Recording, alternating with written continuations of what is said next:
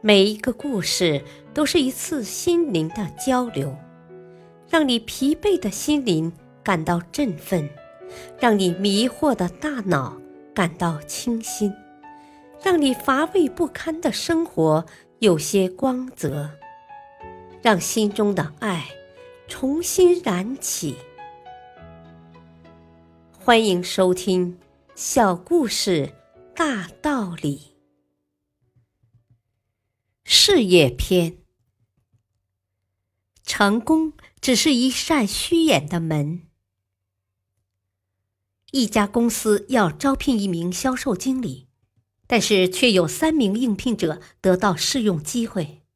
总经理将根据三个人表现，在试用期结束后选择一人，淘汰两人。大家都接受了这种安排。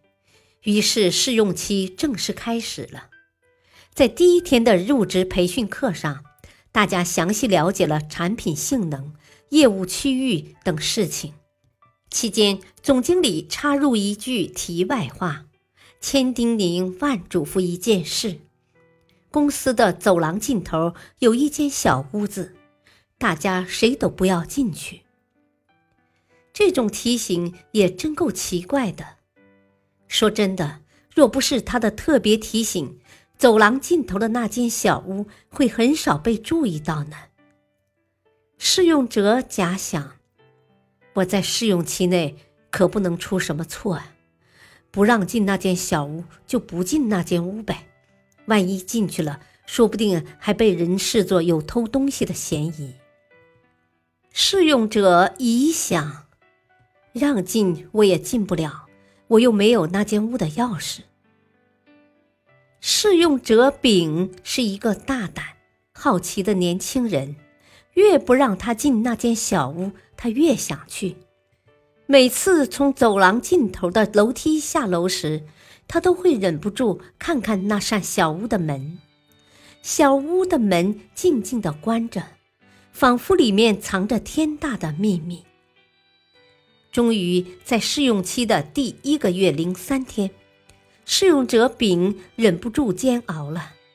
他想：“我就不信这个邪，我就要看看那间屋子为什么不能进。”他找来一根铁丝，打算捅开那扇门。谁知他的手刚一碰到门，门竟吱呀一声，轻轻的开了。屋子里空荡荡的。纸中间有一张长桌子，上面有一张纸。